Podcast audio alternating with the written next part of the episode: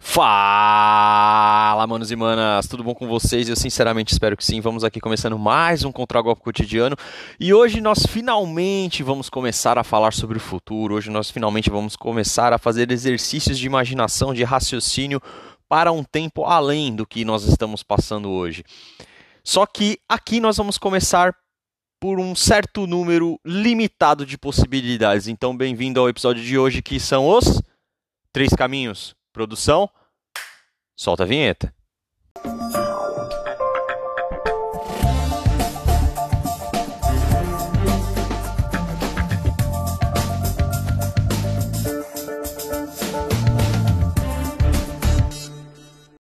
Confesso para vocês que há muito tempo eu tinha esse episódio guardado aqui comigo, que queria trazer para vocês e basicamente toda essa vontade tem dois motivos.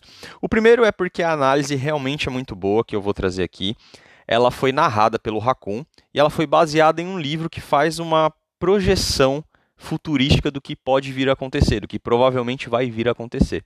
E é justamente esse o motivo que entra a segunda razão por eu querer trazer isso para vocês, que é Geralmente, após eu conversar com alguns familiares, amigos ou outras pessoas, às vezes num tom mais profundo ou num tom um pouco mais raso sobre o assunto, é, vai poder oferecer uma resposta possível a uma questão que geralmente as pessoas me fazem, que é algo do tipo assim: Ah, ok, sabendo de tudo isso que você me disse, o que, que você acha que vai acontecer?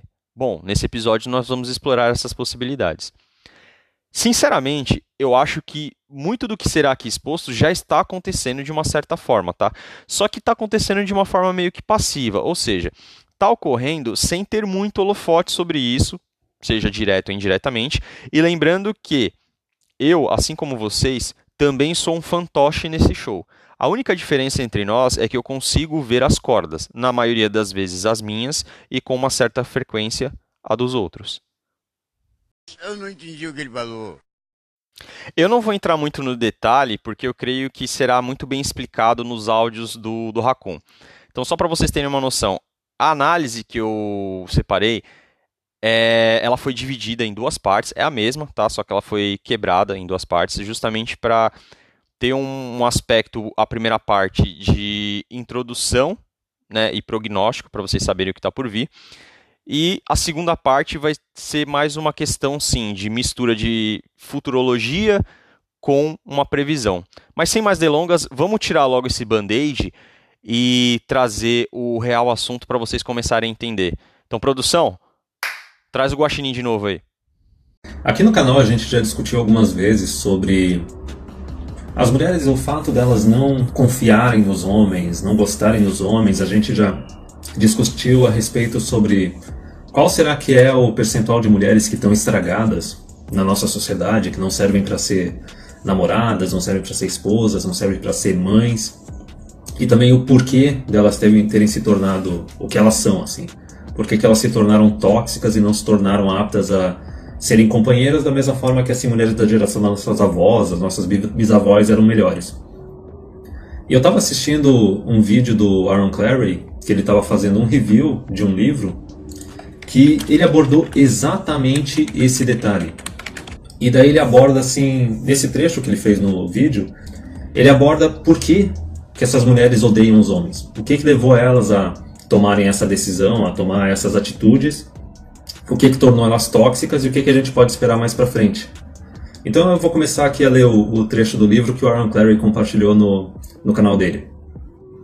O inferno não tem uma fúria como o de uma feminista miserável. Caso você ainda não tenha percebido, não serão apenas os homens as vítimas da vitória armada do feminismo. São as próprias mulheres que provavelmente sofrerão mais. Cito isso não para perdoar essas vis e más acusadoras, mas para mostrar o que acontece com as pessoas quando elas acreditam e vivem uma mentira. E sofrem imensamente. Nesse caso particular, mulheres foram alimentadas com a mentira de que as coisas mais importantes das suas vidas são suas carreiras políticas, sua formação e suas filosofias e crenças, além do quanto elas ganham de salário, sua formação e que causas politicamente corretas elas apoiam. Enquanto não há dúvida que o indivíduo, as suas crenças, a sua moralidade possa ter valor, eles são válidos, porém mais importante que isso é o amor e a compaixão dos outros. Infelizmente, todas as feministas e todas as mulheres armadas do feminismo definem um valor próprio autoderivado, enquanto ninguém confere valor sobre elas por causa disso. Se você não acredita nisso, basta ler qualquer livro do feminismo, ouvir qualquer seminário de uma feminista ou ter uma aula sobre o feminismo. E logo você perceberá que não é nada além de olhar para um espelho e adorar a imagem que você vê. É narcisismo, isso é o amor próprio das feministas. Ele vai desenvolver isso mais aqui no texto. Narciso era humilde em comparação com essas pessoas. Independentemente, não importa quão muitas feministas e mulheres armadas do feminismo amam a si mesmas. Esse amor próprio simplesmente não se compara ao amor de outras pessoas. O que piora as coisas para as feministas e mulheres armadas do feminismo são a biologia e a genética. Porque enquanto elas certamente poderiam amar um amigo um membro de uma família, da família de forma geral, as mulheres elas foram programadas por milhões de anos de evolução humana para desejar o amor de um marido e de crianças. Talvez não todas as mulheres, mas a maioria. Mas a primeira coisa na vida da vasta maioria das mulheres, tanto de hoje quanto no passado, e assim como no futuro, e para sempre, será o amor de um marido e quaisquer futuras crianças que elas possam ter. Mulheres feministas ou não, ele está falando das mulheres atuais, tem três opções quando se trata dessa realidade. Quer queira ou não, são três opções quando se trata de aceitar ou negar os fatos. Número um, elas podem aceitá-los e viver na realidade, e se fizerem, isso significa que elas têm que considerar o que os homens querem em termos de esposa e mãe, em termos de companheira. Isso poderia ser um ensaio inteiro em si mesmo, mas em suma, os homens querem beleza física e fertilidade da juventude. E um tipo de comportamento de apoio. A mulher tem que ser, tem que ser agradável, tem que ser um bônus da vida do cara. As feministas podem zombar disso, dizer que é sexismo ou é humilhação, mas essas acusações são irrelevantes porque isso é um fato. É isso que os homens querem. Se você quer satisfazer a mais importante vontade biológica que você tem em todo o seu código de DNA, você seria sábia em se tornar alguém bela, atraente, boa e altruísta. Aí o número 2. Elas podem negar os fatos em sua totalidade, e é isso que elas fazem, as mulheres esquerdistas e as armadas do feminismo. Elas não precisam de homens, mulheres precisam de um homem como um peixe precisa de uma bicicleta. Você já ouviu essas frases antes. Que bênção maravilhosa para o resto de nós se essas mulheres fizessem o que dissem e seguissem o seu caminho feliz e fossem para bem longe de nós. Elas não fazem. Elas ainda estão obcecadas pelos homens. Porque senão elas não fariam tal drama e teriam tanto ódio a respeito dessas coisas. Elas não atacariam constantemente os homens e os culpariam por coisas como privilégio ou patriarcado. Elas apenas iriam para longe e viveriam suas vidas sozinhas. E resta a terceira opção, que é um híbrido. É uma mulher parcialmente corrompida. Então, nessa parte aqui, o autor ele divide as mulheres nesses três grupos, né, nas que aceitam a realidade, as que não aceitam a realidade. Ele define o primeiro grupo como as tradicionalistas, é, o, ter, o segundo grupo como as totalmente armadas pelo feminismo, que são totalmente corrompidas, e daí tem um outro grupo que são as parcialmente corrompidas, que é a terceira opção que ele vai falar agora. As mulheres parcialmente corrompidas de hoje reconhecem que gostariam de se casar, mas colocam valor igual e se não maior naquilo que o feminismo lhes disse que elas devem priorizar suas carreiras, suas políticas, sua formação, etc. Essas coisas são tão importantes para elas, se não mais importantes que se casar e ter filhos. Isso se mostra em suas ações. Como muitas mulheres não são explicitamente declaradas feministas, mas certamente são carreiristas. Elas têm que ir para uma faculdade para obter algum diploma inútil, elas são apaixonadas por esses diplomas, elas têm que obter um mestrado ou doutorado na área de atuação delas para poder ter maiores salários, e então elas têm que trabalhar em alguns empregos de baixa remuneração, apenas para obter o seu pé na porta de empresas maiores e melhores. E uma vez que a sua carreira começa a ganhar força, elas não podem tomar a decisão de começar uma família e muito menos ter um relacionamento.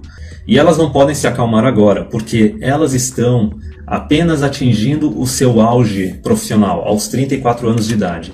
E quando elas pagarem suas dívidas estudantis e terem uma carreira estabelecida, satisfazendo todas as expectativas que o feminismo disse que elas deveriam alcançar, elas estarão com os seus 43 anos de idade. A trágica piada do feminismo e da mãe natureza é jogada sobre elas. Nenhum homem que é sério a respeito de iniciar uma família vai começar a procurar por mulheres em seus 40 anos de idade. A maioria dos homens são atraídos por mulheres na faixa dos 20 anos de idade, e a biologia também favorece os óvulos dessa idade. Caralho, o maluco é brabo. Porra! É interessante como nesse primeiro trecho né, de introdução ele fala sobre os três é, caminhos possíveis, né? Então, que é a Primeiro é o caminho do Tradicon, né, que geralmente seriam as, as mulheres que aceitaram a realidade, que entendem que elas precisam dos homens, certo? E que se elas entenderem que elas precisam dos homens, elas têm sim que considerar o que, que os homens querem, justamente para existir a possibilidade de ter um relacionamento ou uma espécie de reatação entre os sexos, ou enfim, chame como vocês quiserem, mas de ter uma reaproximação dos dois gêneros em prol da sobrevivência da humanidade, principalmente nesse contexto, creio eu, da civilização ocidental, porque é, outras culturas, como por exemplo a cultura da galera é, islâmica e a cultura também do, dos povos asiáticos, seguem uma linha completamente diferente. Ou existe o caminho também das totalmente corrompidas pelo feminismo, que é exatamente o que ele falou, que se nega a ter qualquer tipo de esforço ou consideração por aquilo que o sexo oposto deseja e procura. Então ela vai agir única e exclusivamente para e com o intuito de satisfazer a sua única e própria vontade. Então isso bate muito também com a galera principalmente progressista, que é aquela galera que vive sobre a seguinte filosofia: ah, tá na chuva para se molhar, só se vive uma vez, carpe diem e todo esse tipo de, de baboseira ficam dizendo por aí fora, mas que parece ser bonito de ser é, disseminado e só gente que realmente tem problema mental que gosta de, de seguir essa linha de raciocínio. Eu, por exemplo, aqui não sigo, mas fique livre aí para quem quiser seguir. Mas eu acho que sinceramente não faz sentido. Não é porque você vive uma vez que você deve viver completamente refém aí dos seus instintos e suas vontades mais primitivas. E o último caminho que é daquela galera que é o famoso nem fede, nem cheira, nem caga, nem sai da moita. Né, que é aquela galera em cima do muro. Então, tipo, são aquelas mulheres que elas não se assumem como completamente feministas, mas elas têm comportamento de e não priorizam nada a não ser única e exclusivamente a sua vida. Então eu já mencionei isso aqui para vocês em outros episódios que eu nunca fui a favor dessa ideia de ressaltar o amor próprio como uma bala de prata para resolver a questão entre homens e mulheres. Não, isso para mim é um papo de coach, reforço aqui, não é a única alternativa. Eu não concordo nem com homens usando isso, muito menos com mulheres usando isso. De novo, para haver um relacionamento entre homens e mulheres precisa haver compreensão e sacrifício mútuo. Foi sempre isso que eu disse para quem quer se relacionar. Para quem não quer, ótimo, siga o seu caminho, seja as mulheres que querem ser solteiras ou que são solteiras convictas, ou os homens também, né? Os caras que são solteiros convictos, os que são migtowns e parte dessa filosofia. Tá tudo certo. Só que para ver um relacionamento, eu sinceramente não vejo a, a possibilidade de existir algum tipo, algum tipo de vínculo ou conexão mais profunda sem haver um, uma certa renúncia a alguns tipos de liberdade, uma certa renúncia a alguns tipos de comportamento, uma certa renúncia a ir a certos lugares, a ter certos tipos de companhia, mas enfim, quem quiser continuar é, em relacionamento e com seu parceiro tendo comportamento de solteira ou solteiro, ou você ganhando chapéu de boi, enfim, cada um faz o que quer, acho que é melhor, só que eu concordo muito com o Racon nessas três análises, nessa, na verdade, nessas três vertentes, né, para que podem seguir futuramente o comportamento da, da mulherada atual certo? E outra coisa importante que eu também acho que ele, que ele ressalta é a questão de fatores científicos, então principalmente a questão da biologia e genética, porque parece que quando você diz esse tipo de coisa para as mulheres, elas se esquecem de que elas sim têm um relógio biológico que funciona de uma, uma forma completamente diferente do homem, certo? Elas têm uma coisa chamada fertilidade e a janela de fertilidade delas dura muito menos do que um homem. Então, sim, as mulheres que têm alguma preocupação ou que têm algum intuito de ser mãe ou constituir família têm que estar atentas para isso certo? Então, de novo, essa é uma conta que não vai fechar. Não vai adiantar você viver a sua vida totalmente regrada nesses tipos de filosofia. Ah, vivo agora, dane-se o depois, você pensa no que vai fazer depois, curte a vida e não sei o quê, sendo que você já está começando a ver um movimento onde os homens estão sendo mais seletivos e mais criteriosos para escolher possíveis parceiras quando escolhe ou quando eles não decidem seguir seu próprio caminho. Então, para você, mulher que estiver me ouvindo, ou se você, homem que está me ouvindo aí, conhece alguma mulher e é, quiser compartilhar esse conhecimento, provavelmente elas vão precisar abrir o olho, mas eu também acredito que a, o aprendizado das mulheres não vai vir por uma questão de convencimento ou por conscientização. Vai acontecer exatamente o que aconteceu com os homens que os homens estão aprendendo agora, vai vir na base da porrada. Então, o que, que eu quero dizer? Se os homens aprenderam na base da porrada, com todo esse tipo de comportamento, promiscuidade, traição, banalização é, de, de adultério, é, problema com as leis, ou seja, o homem aprendeu na base do sofrimento, né, aprendeu de forma empírica, eu acho que a lição para as mulheres também vai vir da mesma forma, ou seja, vai vir na base da surra. Vai ser preciso passar gerações, elas vão precisar ver outras mulheres de gerações mais é, antigas do que elas sofrerem. Vai ser preciso elas realmente verem, sei lá, avós, mães ou outras pessoas que elas conhecem que sejam mais velhas do que ela, literalmente sofrerem com esse tipo de problema para elas começarem a parar e pensar, ok, eu não quero sofrer o mesmo que essas mulheres sofreram. Então, o que, que eu preciso fazer para ter resultado diferente? Tá? Particularmente, eu sou mais adepto do estilo de filosofia o plantio opcional, mas a colheita obrigatória. Para cada escolha existe uma consequência. E por falar nisso, ô, oh, Hakun, volta aqui. Agora, existem consequências para essas três escolhas. A primeira, que é a escolha da mulher tradicionalista, na qual as mulheres reconhecem a realidade genética e admitem que elas querem uma família, provavelmente terminará em uma família real, e a mulher vai manter o seu físico e aparência física o suficiente para atrair um homem de qualidade, que ela vai amar e ela vai perceber e reconhecer que esse homem, qualquer criança que eles tiverem, serão a coisa mais importante da sua vida. Em troca de seu amor e apoio, a família vai amá-la e ainda posteriormente, ela pode se tornar uma contadora, ela pode se tornar uma engenheira, ela apenas coloca o amor dos outros acima do amor próprio. E, consequentemente, ela goza de uma satisfação biológica e de uma vida mais feliz. Porque ela decidiu priorizar a família, priorizar o marido e os filhos, entendeu? Ao invés de priorizar a carreira dela acima deles. A segunda, a segunda opção é a opção da mulher totalmente corrompida pelo feminismo. A segunda é uma vida de miséria. Aqui estão as feministas que torturaram-se sobre o medo paralisante do trabalho que seria necessário para atrair um homem de qualidade. Por isso que elas se embaranam, por isso que elas não se cuidam. Elas consideram ofensivo ter que cuidar da própria aparência para atrair um homem. E também elas ficaram com medo paralisante do esforço que seria para poder criar também uma família versus o seu imperativo genético está gritando para elas fazer isso. Então elas não querem se esforçar para conseguir um homem, para casar, para ter filhos, só que o imperativo genético delas está berrando para elas fazerem isso enquanto os óvulos delas estão morrendo. E sendo uma feminista, é muito claro que lado elas escolhem. Mas a realidade biológica continua comê-las por dentro, e isso se mostra em sua aparência feia e rostos zangados.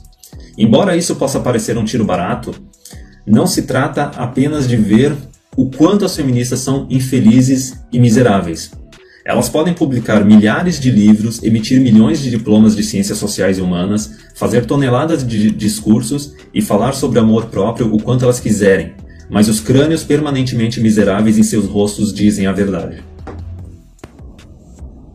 A terceira é uma vida de confusão e traição. Essas mulheres são mulheres parcialmente corrompidas. Essas mulheres reconhecem que queriam se casar e ter filhos algum dia, mas não às custas das suas políticas, da sua carreira ou da sua formação.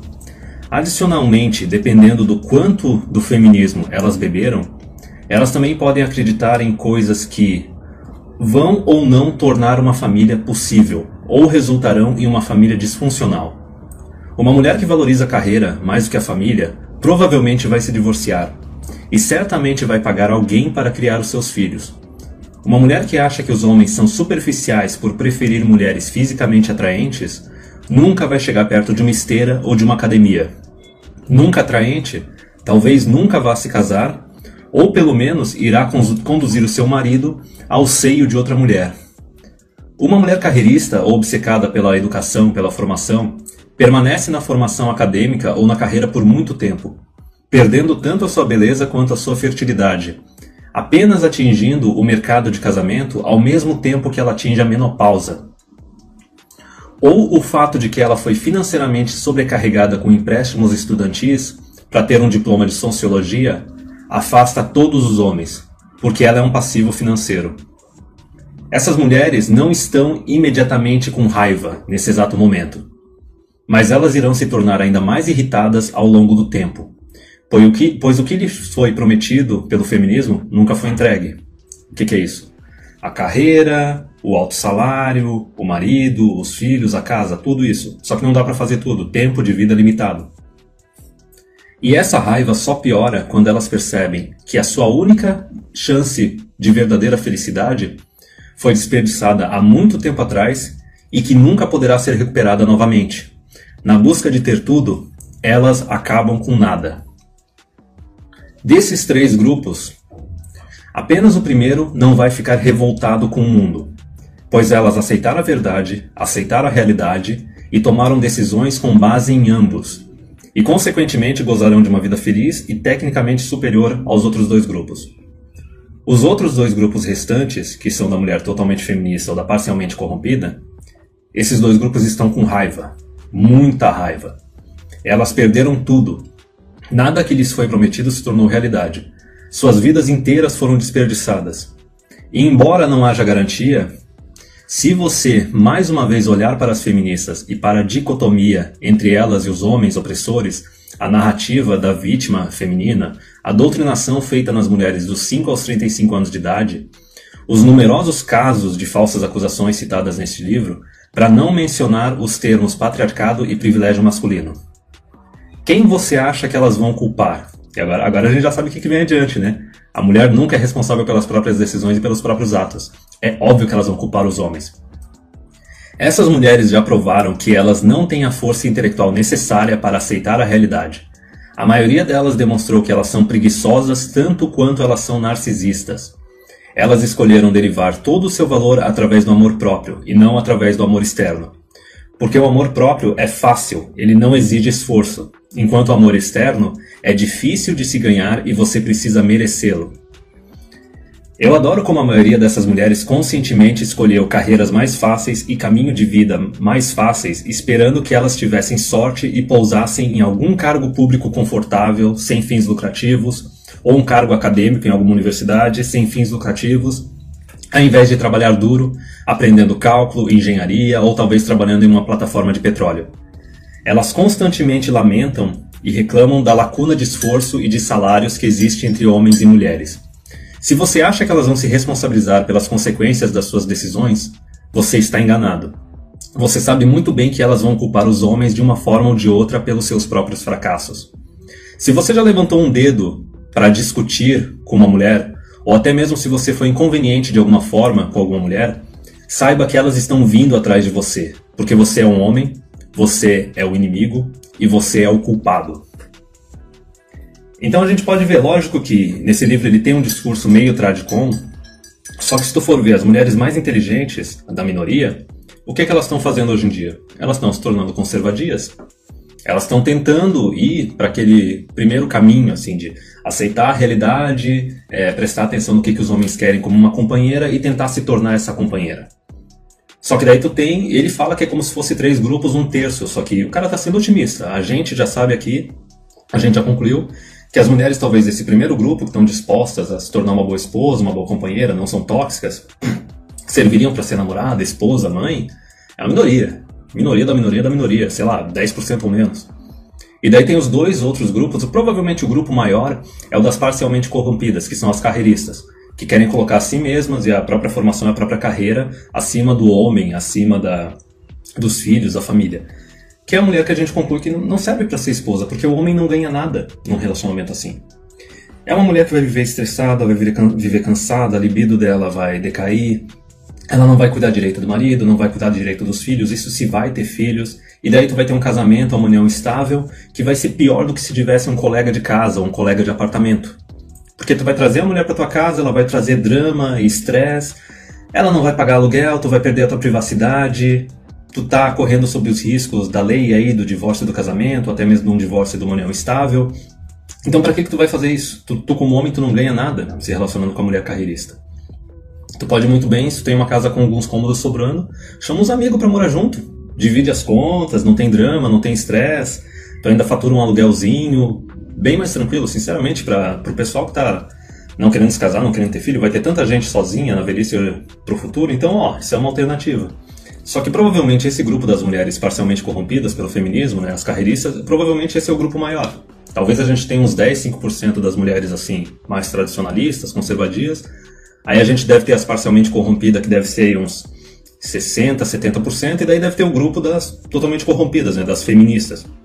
Que é aquele grupo que elas estão vivendo num, numa esquizofrenia, elas estão vivendo em outra realidade. É uma pessoa imatura, é uma pessoa preguiçosa, incapaz de ver a realidade e incapaz de se adequar à realidade. Só que o interessante desse texto assim é para mostrar assim, por que que tem essas mulheres que odeiam os homens, por que que parece que esse grupo está crescendo? Só que ele não fala bem o que, que vai ser feito a respeito. Talvez no livro, assim, não só nesse trecho, assim, fale a respeito, mas a gente já discutiu no canal o que, que provavelmente vai acontecer, né? essa mulherada, elas vão se sentir rejeitadas pelos homens, sendo que foram elas que rejeitaram os homens, porque elas tinham expectativas absurdas e elas não eram boas o suficiente para ser uma companheira, seja pelo fato de ser carreirista, seja pelo fato de ser tóxica. E a opção delas é que na velhice elas vão querer que o governo cuide delas, né? Elas vão se tornar extremamente socialistas, comunistas e vão querer viver de dinheiro público na velhice. Agora, o que a gente, como homem, só como cidadão, como indivíduos, a gente não tem que fazer. Agora, resta saber o que, que o governo vai fazer a respeito disso se o governo vai aceitar torrar dinheiro público, perder poder e perder influência para cuidar de um monte de mulher encalhada que nem sequer teve filho, ou se teve filho assim, foi mãe solteira, foi divorciada, criou uns filhos assim que são mais um custo que um benefício para a sociedade, aí tem que ver se o governo vai assumir isso, né? Ou vai querer fazer os homens tentarem assumir. Mas qualquer uma das duas alternativas, sinceramente, a meu ver, é uma coisa que vai gerar uma instabilidade bem grande, talvez alguma algum colapso governamental, algum tipo de revolução. Mas enfim, é isso. O que eu achei interessante desse trecho para compartilhar desse livro que o Aaron Clary comentou é isso, porque a gente só a gente fala muito assim desse fato da do porquê que tem mulheres que não confiam em homens, que odeiam homens, se isso está aumentando, qual será a fatia dessas mulheres. Só, só que foi interessante porque esse trecho desse livro pelo menos passou uma teoria do porquê que isso está acontecendo e que provavelmente isso ainda vai aumentar ainda mais. A vontade de rir é grande, mas a de chorar é maior. No momento que eu tive acesso a essa análise, eu achei perfeita a definição que ele usa em determinado trecho, que eu acho que é a explicação assim mais clara do porquê que eu nunca acreditei que essa teoria do amor próprio funciona. Repito, eu acho que é sim importante você gostar de você mesmo, eu acho que é importante você se respeitar, mas você o tempo todo priorizar única e exclusivamente as suas vontades, os seus desejos, muitas vezes em detrimento do seu relacionamento, seja ele amoroso, afetivo, de amizade com outras pessoas, eu acho que é uma tremenda de uma cagada. Mas continuem seguindo quem fala isso para vocês. Eu espero que vocês tenham muito bom resultado para aqueles que o seguem, tá? Porque a gente está vendo que tudo que está acontecendo aí é reflexo das pessoas que hoje seguiram esse tipo de filosofia. E eu imagino que vocês devem estar tá achando uma maravilha né? Realmente deve estar dando bons frutos, deve estar assim trazendo excelentes resultados, né? Então a definição que ele usou para mim foi perfeita. Abre aspas aí. Porque o amor próprio, ele é fácil, certo? De se cultivar, porém o amor externo é difícil, porque você precisa se esforçar e ele precisa ser merecido, fecha aspas. Eu acho que não tem definição melhor do que essa. Não tem. Não tem. Outra coisa que ele também fala que eu acho importante é justamente a gente deixar claro, principalmente para as pessoas, né, que sempre às vezes viram e mexe, falam comigo algo tipo assim, pô, mas ainda é preciso acreditar que existem boas mulheres e não sei o que. Fala, cara, a análise que ele trouxe aí de questão de porcentagem, por mais que seja uma projeção, se você parar bem para pensar, quantas vezes eu já falei aqui para vocês, repara ao redor de vocês, o que, o que mais está acontecendo hoje? São mais casamentos ou são mais divórcios? São mais pessoas entrando em relacionamento sério ou abominando relacionamento sério? Então, essa porcentagem bate muito com aquilo que a gente vê na realidade. Então é aquela coisa, uma coisa é a teoria ficar só na superfície e não ser aplicada na realidade né, que foi mais ou menos o que a gente trouxe no episódio anterior das duas moralidades. Mas essa teoria, ela bate com aquilo que a gente vê na realidade, ela bate com o nosso cotidiano. A porcentagem ou o número de mulheres que seriam realmente aptas a ter um relacionamento, que estariam dispostas, porque é aquela coisa, elas querem o casamento, mas elas não querem ser esposas. São duas coisas completamente diferentes. Uma coisa é o que vem junto com o casamento, que é o status, que é o reconhecimento social, que é a questão da do respeito, de ter uma outra. a sociedade ter uma outra visão para com ela, né, como mulher. Inclusive também outra visão quando se porventura for mãe, né, ou enfim. E outra coisa é você ser esposa, é saber que você tem que se comportar de uma certa forma, que você precisa agir de uma certa forma, que você tem que evitar certas coisas, certos comportamentos, que você precisa respeitar o seu marido, que você precisa consultar a opinião dele. Aí é outros 500. Então é aquela coisa, muitas querem o casamento, mas não querem ser esposa. Certo? Então são é, coisas que elas tentam dissociar. Por isso que até em relacionamento sério, que hoje ainda se enquadra a partir da, da, questão de namoro, é aquela coisa que a gente fala aqui direto. Muitas elas querem ter um relacionamento sério, só que elas querem ter o comportamento de solteira, que é o melhor dos mundos. Ah, inclusive, inclusive, eu tenho observado recentemente um comportamento que vai ser bem comum, então vocês que fiquem atentos, tá? Eles já estão começando a inserir um novo conceito chamado feminismo cristão. Então eu quero ver, eu quero ver o que, que a galera conservadora vai falar sobre isso. Porque vocês têm responsabilidade disso do que está acontecendo, de não se impor, de não falar contra esse tipo de cultura que não tem nada a ver uma coisa com a outra. Estão tentando misturar água e óleo. São filosofias completamente diferentes, possuem ideologias, berços completamente distintos. Mas vocês ainda ficam passando mão justamente por quê? porque vocês colocam mulher em pedestal e porque vocês não têm a coragem suficiente de olhar para essas mulheres e dizerem: não, o que vocês estão fazendo é uma tremenda cagada, vocês estão fazendo errado e isso no final vai dar ruim para vocês mesmas. Certo? Mas vocês ainda, de novo, se acham salvadores do Ocidente, né, o exército da salvação, então ótimo, então continuem fazendo isso. Só que não, definitivamente, não contem nem comigo, nem com certos outros homens para endossar esse tipo de comportamento deturpado que vocês são coniventes, porque é aquela coisa, né? Muitas vezes quem cala também consente.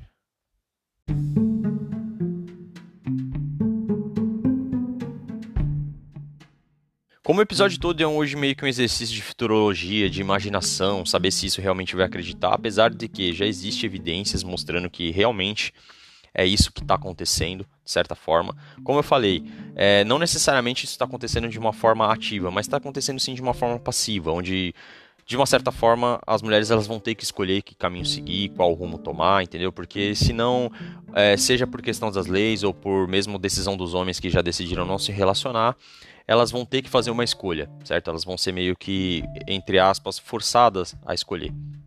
Aquelas que quiserem realmente ter um relacionamento e constituir família vão ter que se esforçar para isso, aquelas que não vão ter que também arcar com as consequências, tanto na questão legal também, né? Porque provavelmente, como o Racon trouxe no, no, nessa análise também, na outra análise um pouco mais detalhada, né, em análises anteriores, de que isso também vai ter um impacto referente ao governo, porque o homem ele não precisa ter um, um consumo grande de, de serviços e de bens quando ele não está no, dentro de um relacionamento com uma mulher ou quando ele não tem uma família.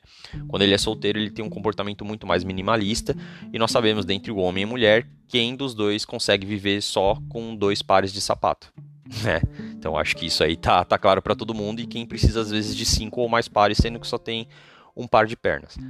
Então, é, tendo como base esse tipo de raciocínio, é, e por uma questão também de uma questão de projeção, então isso não é uma certeza 100%, porque existem outros fatores que podem mudar no meio do jogo. Então, o governo pode ter determinadas atitudes, como a gente já falou aqui, que os, o governo chinês já está tendo uma certa iniciativa de aplicativo para fomentar encontros. Certos países da Europa já estão é, literalmente investindo em casamento, né, pagando para as pessoas terem um relacionamento sério, constituir família e residir lá.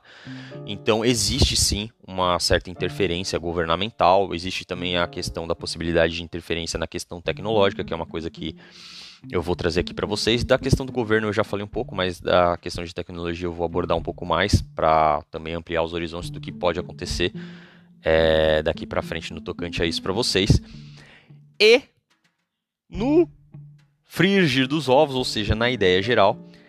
Como é toda uma questão de um exercício de raciocínio, então, seja para a galera da direita, seja para a galera da esquerda, seja para as feministas, seja para as conservadias, eu separei uma frase que eu vi na época na série do Dr. House, onde ele estava tendo uma espécie de diálogo né, com uma suposta freira, se eu não me engano, é, sobre a questão de por que, que aquilo, por que, que aquele quadro clínico estava acontecendo com ela, né, ou por que os sintomas estavam acontecendo. E eu acho que essa, esse diálogo, essa frase, na verdade, se encaixa perfeitamente no episódio de hoje. E creio que eu não vou precisar é, discorrer muito sobre ela, porque ela já é clara o suficiente. Então, finalmente chegamos.